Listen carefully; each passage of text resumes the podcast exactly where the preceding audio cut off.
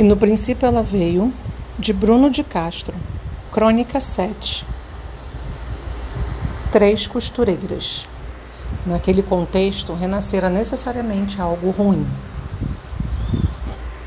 Tudo mudou depois de tia Alda e tio Nelson irem para uma coisa que não volta. Ela, por acreditar que se Deus colocou isso em mim, comadre, respondia às investidas de mamãe sobre a possibilidade de um tratamento é por querer que eu dure só mais o tempo desse caroço. Já ele foi por desgosto. Viu a credulidade da mulher desfazê-la.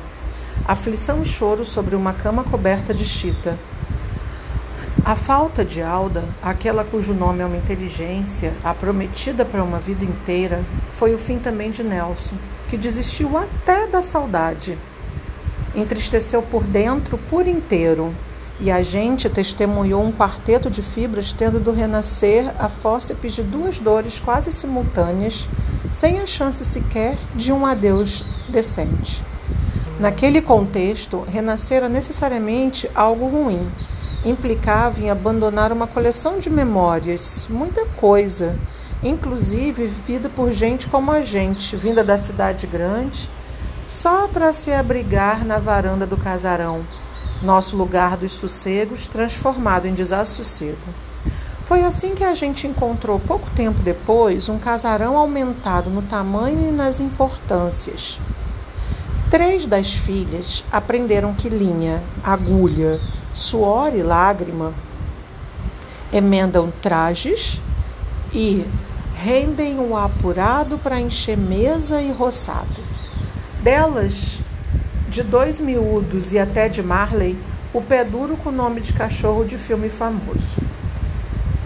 Dalva, Leuda e Gorete decidiram cruzar terreiro e casarão carregando não só a ausência dos pais. Encheram-se das encomendas e da vontade de futuro que faltou a Alda, pela ignorância de atribuir a fé à própria morte, e a Nelson pela impotência diante de tudo aquilo.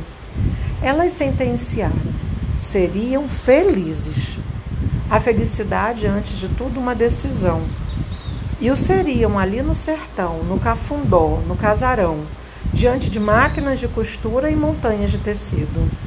As trouxas chegavam aos montes de todos os cantos, e nós, na calmaria dos nossos dias, vimos aquelas meninas amanhecerem e anoitecerem meses após meses, num pisado vigoroso das máquinas manga num canto, gola no outro, botões de lado, as peças já prontas no chão cinzento de cimento batido e o ruído das máquinas preenchendo cômodos e saudades. Mamãe quase sempre observava na surdina.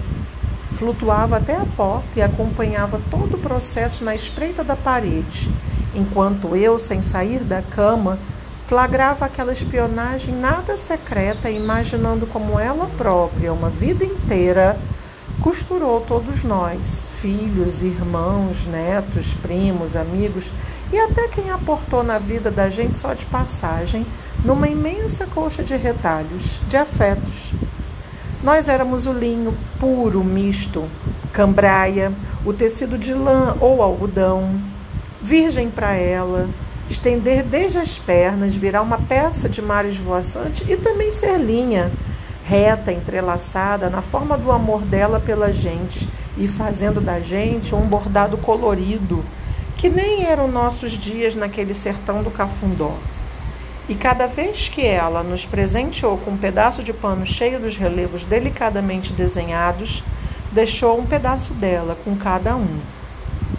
Ela espiona as meninas e quem passa na estrada da frente, a pé ou de moto, o novo jumento do sertão vê apenas três costureiras viventes no casarão próspero. De perto, no miolo da construção, o vintém é, na verdade, contado um a um. Cada peça da montanha de mangas, golas e botões vale não mais do que uns trocados.